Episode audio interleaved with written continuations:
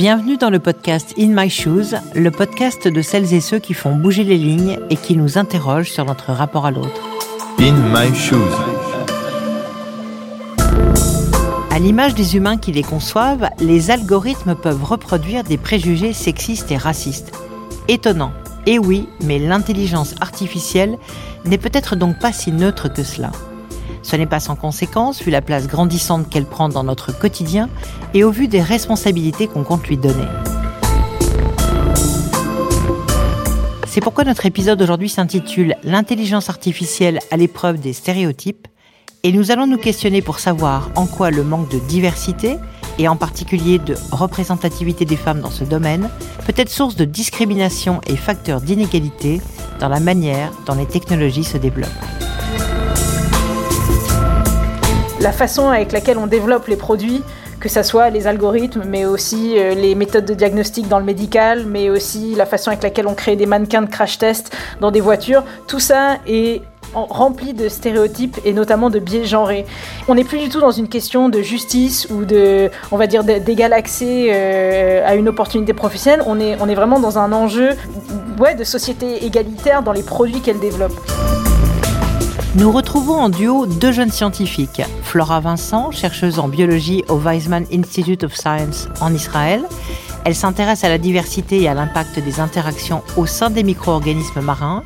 Et Aude Bernheim, chercheuse à l'INSERM en France, en microbiologie et génétique, et dont le champ d'étude est les bactéries qui s'attaquent au virus.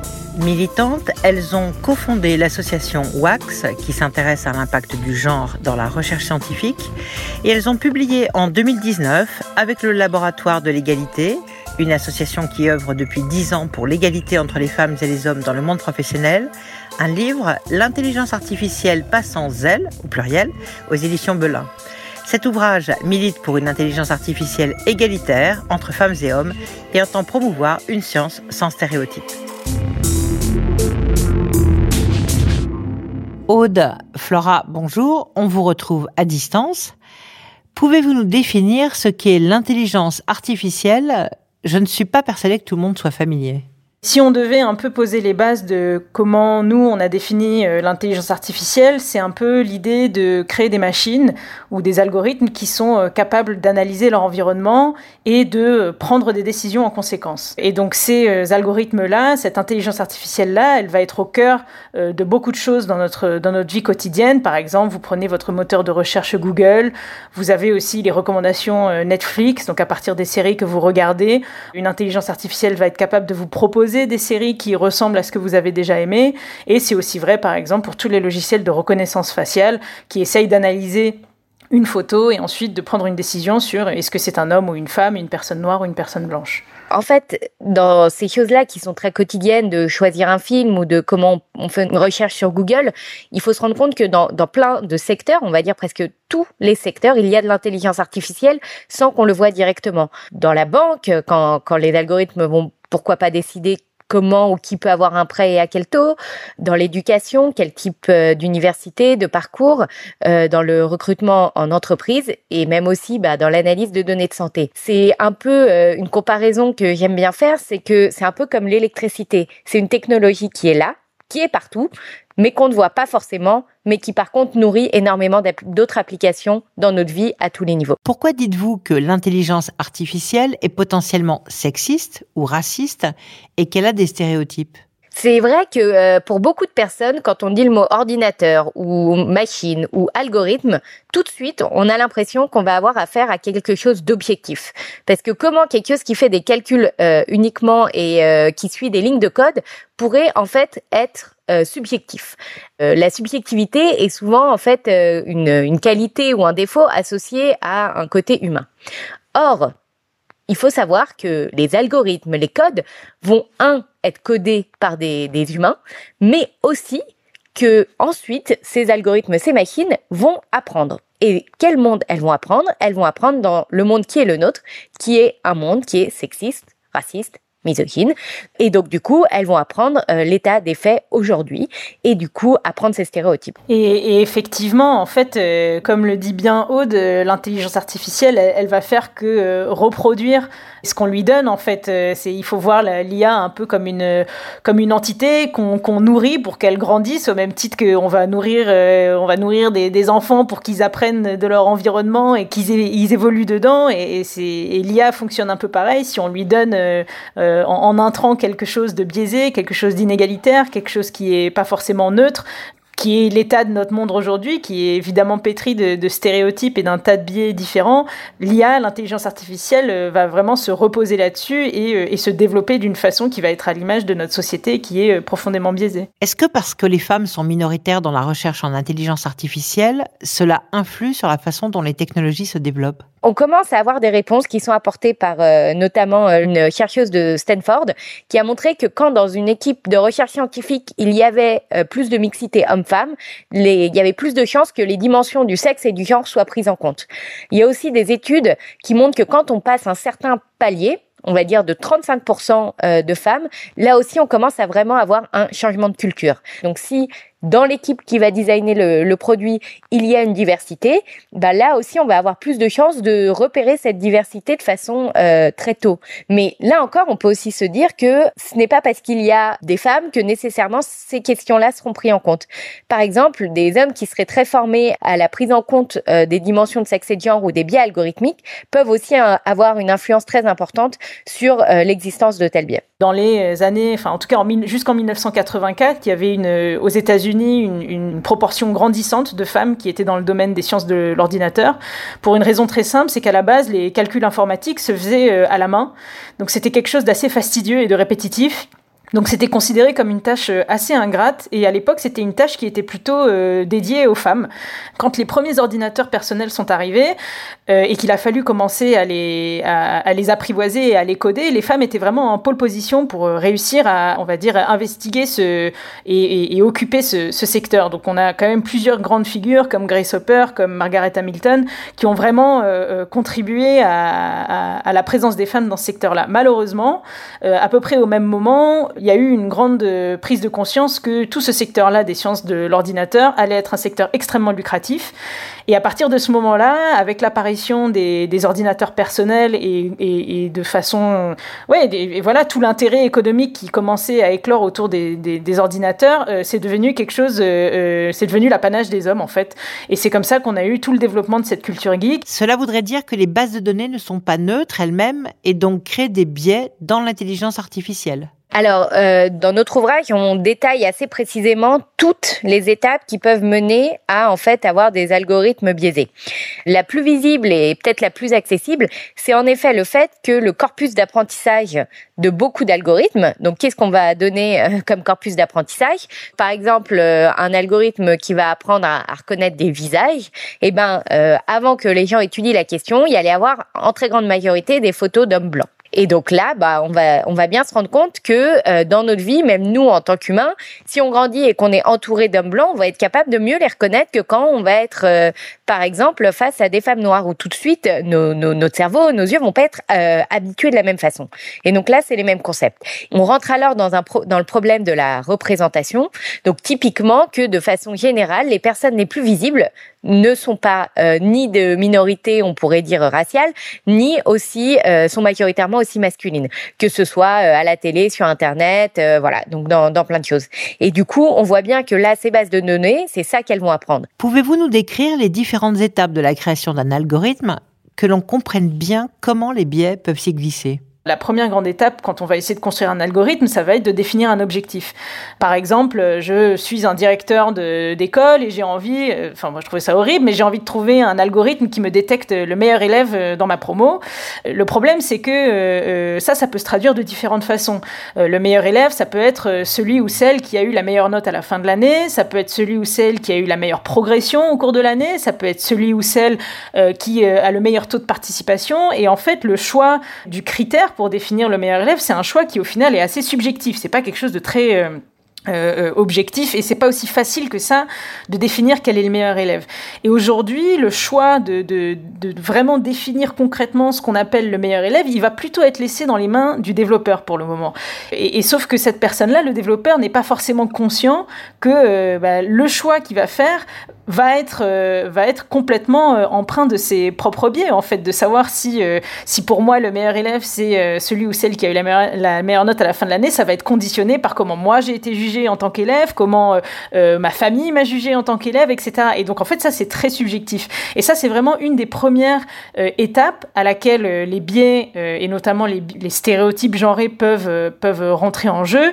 Et, et, évidemment il y a des solutions et une des solutions les plus on va dire évidente, c'est vraiment de faire prendre conscience, euh, euh, que ça soit aux développeurs ou aux gens qui commandent une intelligence artificielle, que bon, on a des biais et que ça commence dès cette étape-là. Donc il faut s'assurer qu'on est le plus, euh, on va dire, neutre possible, et, aussi notamment d'enrichir de, façon générale la diversité des profils qu'il va y avoir dans une équipe, parce que ça, c'est surtout le meilleur moyen de confronter des points de vue différents, des gens qui ont une histoire, un background différent, et c'est ça qui va aussi permettre de, de décider de, de, de la définition de notre algorithme, mais d'une façon la plus, on va dire, inclusive possible. Oui, donc là, Flora a mentionné la première étape.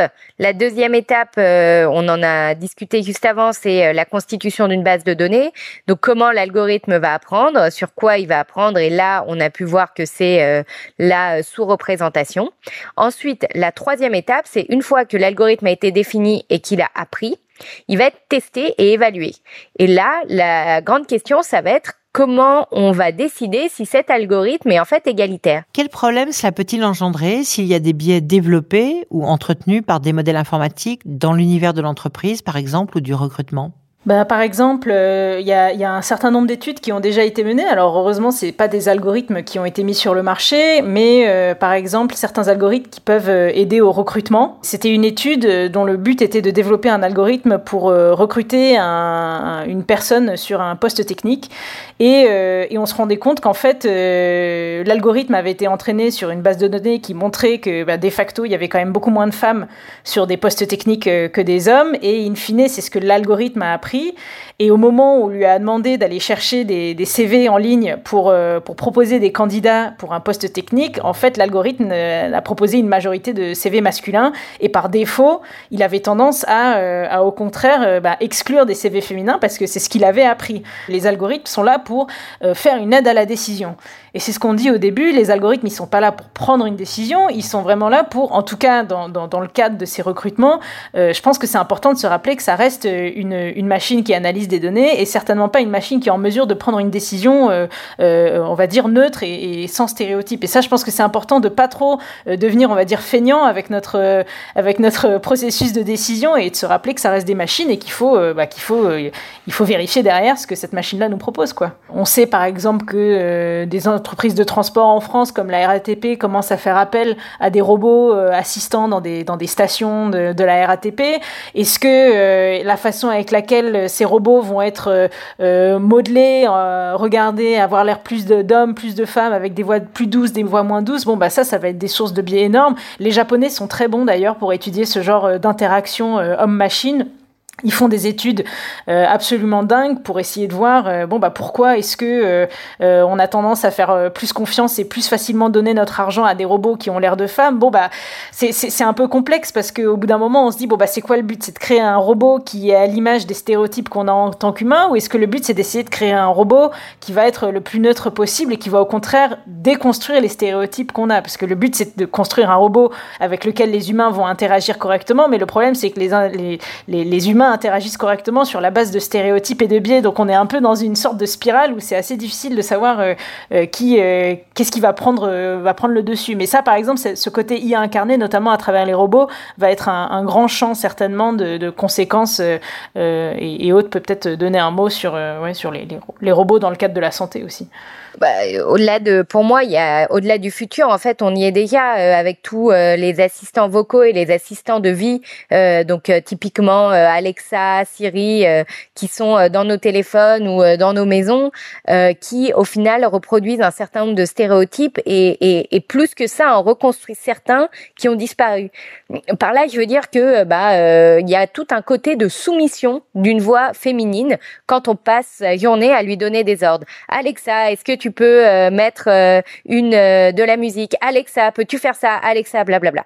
Ben, on se rend compte que ça véhicule complètement des stéréotypes de soumission féminine parce que ces voix-là vont répondre avec euh, une façon féminine et aussi ont même été pensées pour avoir des personnalités dites féminines. Et du coup, sur cette IA incarnée, on reconstruit des stéréotypes que, que qu'on va dire ça fait des décennies qu'on essaye de détruire. Alors comment peut-on agir pour plus de parité et moins de biais? Est-ce qu'il existe des solutions techniques ou humaines? Euh, Avec Flora, on pense vraiment qu'il faut et les solutions techniques et les solutions humaines. C'est-à-dire que si on commence à, pour chacune des étapes qu'on a pu décrire où il y a des, euh, euh, des problèmes de biais, voilà, quand on commence à les identifier, à identifier techniquement ce, ce, ce qui va pas et ce qui ne va pas, eh bien, on peut beaucoup mieux comprendre les risques qui, qui sont liés. Et si on comprend mieux les risques, on peut ensuite trouver des solutions. Et ces solutions, ça va pouvoir être, par exemple, pour les bases de données, bah, de créer des bases de données représentatives. Ça va être par exemple, à la fin de son algorithme, avoir des, des, on va dire des jeux de données tests où euh, il y a euh, plus ou moins d'hommes ou plus ou moins de femmes et vérifier qu'on a le même type de résultat à la fin. Ou que sur une grosse base de données, ben, on compare les résultats des hommes ou des femmes ou, ou, euh, ou des, des, des, blancs et des noirs, ben, ça donne la même chose. Et je, je, parlais aussi tout à l'heure de, de, de, de, toute cette idée de comment on va choisir une erreur, de comment on, on va essayer de la définir, de comment on définit l'équité. Eh bien, ensuite, en ce moment, il y a aussi des, des, des, des boîtes et des chercheurs qui développent des outils d'audit donc pour auditer ces algorithmes et un peu valider euh, selon un certain nombre de critères qu'ils ne sont en effet pas discriminatoires. Donc ça, c'est un peu euh, des exemples de solutions techniques qui peuvent être appliquées, mais globalement, c'est comme tout, pour chaque problème technique identifié, on va pouvoir trouver des solutions plus ou moins compliquées, ça va juste être ensuite une volonté de prendre le temps pour les développer et les appliquer. Le, deuxième aspect, c'est donc les solutions humaines. Et donc euh, ça, c'est aussi essentiel, c'est-à-dire que avant même de savoir qu'il y a des problèmes, euh, bah, en fait, euh, il faut être capable de les reconnaître et de savoir qu'ils existent. Donc former les développeurs et développeuses, voilà, qui produisent ces algorithmes, être au courant que ces biais existent et qu'il faut essayer de trouver toutes les solutions pour faire un bon algorithme. Et un bon algorithme, c'est un algorithme qui va pas être discriminatoire. Mais c'est aussi qu'il y ait une prise de conscience au niveau de la direction RH, euh, par exemple, euh, que euh, ou dans les utilisateurs, euh, les médecins qui vont utiliser ce type d'algorithme. Donc tous ces gens-là sachent qu'en fait, c'est pas parce que ça vient d'une machine que c'est objectif et correct. Il faut absolument savoir qu'on est tous soumis à des décisions automatiques, qu'en tant que citoyen, eh ben, il faut qu'on puisse les critiquer. Il faut qu'on ait un, un, un, jugement critique de la même manière qu'on peut être critique envers des décisions humaines. Il n'y a pas de raison de laisser tomber cette, euh, cet esprit critique euh, envers les machines. Euh, je pense qu'une des questions aussi, c'est de se dire bah, comment est-ce qu'on peut euh, renverser la, la, vapeur et revenir aux chiffres qu'on avait dans les années 80 Comment est-ce qu'on peut faire en sorte qu'il y ait plus de femmes qui, plus de diversité en général qui irriguent tous ces secteurs-là? Euh, et, en particulier les secteurs techniques. Et c'est là où je pense que le, parmi les solutions proposées par euh, et le travail fait par le laboratoire de l'égalité qui a travaillé avec nous sur cet ouvrage euh, sont vraiment pertinentes parce que c'est des acteurs de terrain, des, associations qui sont vraiment convaincus que pour promouvoir la mixité dans ces secteurs-là, il faut vraiment agir à toutes les étapes de, on va dire, de l'éducation, du recrutement, de la promotion et, et, et, de, ouais, ouais, de la visibilité de, de ces femmes-là. Et, et ça peut être, euh, bah voilà, vraiment encourager l'apprentissage du code euh, chez les enfants tout jeunes. Ça peut être euh, créer des, des, jeux qui sont non genrés, qui permettent aux enfants d'appréhender le code et l'algorithmique de façon ludique, mais qui soient pas forcément derrière un ordinateur. Il y a aujourd'hui plein de plateformes qui permettent de faire ça et qui sont fort heureusement assez assez neutres en fait en termes de d'appétence vis-à-vis des, des petits garçons et des petites filles.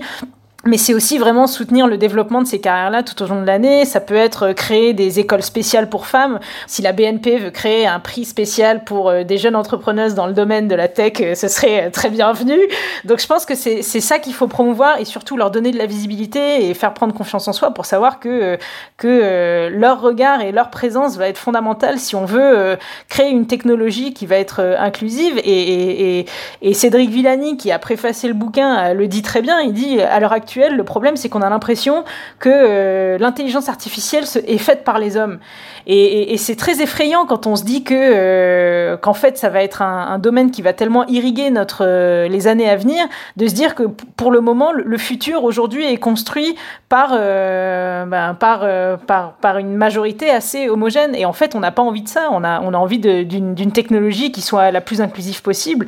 Et pour ça, il faut vraiment il faut vraiment pousser, encourager, soutenir, visibiliser euh, euh, toutes les formes de diversité qui sont en train de rentrer dans ce domaine-là. Et ça, je pense que c'est vraiment les acteurs de terrain, que ce soit les associations, que ce soit les, les, voilà, les, les, les, les réseaux de femmes interentreprises qui euh, peuvent vraiment promouvoir cette démarche-là. Et évidemment, bah, du, du, top management qui, qui est à fond derrière, quoi. Est-ce qu'on pourrait imaginer, à contrario, utiliser l'intelligence artificielle pour lutter contre les discriminations?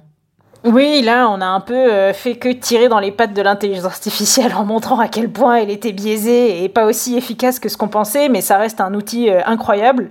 Euh, qu'il faudrait bah, justement un peu, un peu modifier pour le mettre au service de, l'égalité. Et par exemple, nous, on, on, se dit que ce serait génial de créer un algorithme qui soit capable de, bah, de proposer autant de CV masculins que de CV féminins lors d'un recrutement pour un poste technique.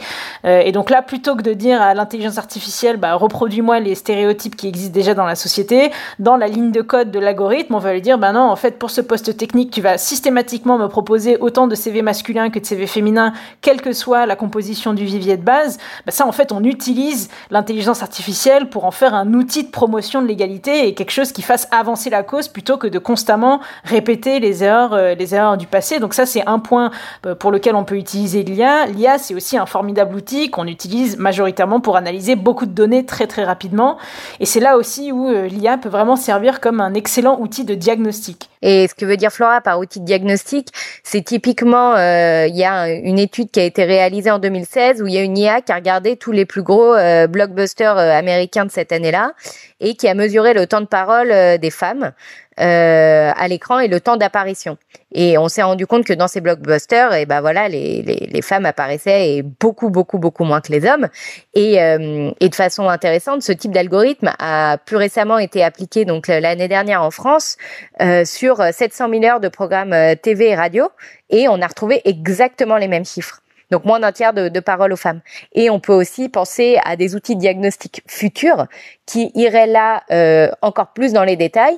Donc par exemple, pendant une réunion, d'avoir euh, un outil qui permette d'analyser ben, non seulement combien de temps de parole homme-femme, mais aussi qui coupe la parole à qui, euh, donc qui parle le plus, euh, est-ce que il euh, y a des gens qui sont pas du tout entendus, enfin voilà, donc faire de l'analyse beaucoup plus fine, euh, simplement avec une IA qui analyserait tout ça en, en, direct pour pour les utilisateurs. Est-ce que plus de transparence permettrait d'avancer? Je pense que la transparence c'est très important et essentiel en termes de pour les algorithmes. Et c'est vraiment une bataille très très très très importante, mais on va va dire que très concrètement, en ce moment, on est dans la difficulté vis-à-vis de ça. Et pour moi, c'est une, une bataille très importante, mais qui n'est pas spécifique au, au biais euh, algorithmique. Donc en fait, dans les obligations de transparence, pour moi, pour que ce soit efficace, il faut qu'il y ait une, une obligation d'être capable de comprendre comment fonctionne l'algorithme, une obligation euh, d'avoir accès au code, mais aussi d'explicabilité du code pour que euh, des décideurs qui ne soient pas spécialisés là-dedans puissent quand même avoir, on va dire, des leviers de décision. Aude, Flora, qu'est-ce qu'on vous souhaite? Bah moi, j'aimerais bien avoir euh, l'IA comme un peu euh, euh, pouvoir créer créateur d'égalité et donc par exemple d'avoir un algorithme qui traduirait tous les textes typiquement euh, gouvernementaux ou les grands textes de communication de français à français inclusif, c'est-à-dire quelque chose euh, dans l'écriture qui qui inclut tout le monde. Donc pour les gens qui connaissent, c'est le point E, S, ce genre de choses. Pour ma part, dans la, dans la wishlist euh, algorithmique euh, paritaire, ce serait euh, un, outil de, un outil de diagnostic qui permet de, de quantifier dans plein de situations différentes la prise de parole, le type de champ lexical utilisé, qui coupe la parole à qui, et en fait de, de, de, de, de vraiment montrer les chiffres euh, parce que ce qui ne se mesure pas n'existe pas et j'ai vraiment le sentiment que quand les gens sont mis face aux chiffres, euh, la prise de c'est le début de la prise de conscience et, euh, je pense que si, si les gens avaient, on va dire, le courage d'être d'être face à ces chiffres-là, ça pourrait peut-être engager plus de, plus de prise de conscience. Vous venez d'écouter Aude Bernheim et Flora Vincent dans un épisode d'In My Shoes le podcast de celles et ceux qui font bouger les lignes et qui nous interrogent sur notre rapport à l'autre, un podcast qui vous a été proposé par BNP Paribas. N'hésitez pas à nous dire ce que vous en avez pensé en nous laissant vos commentaires sur le site ou sur les plateformes où le podcast est disponible. À bientôt pour un nouvel épisode.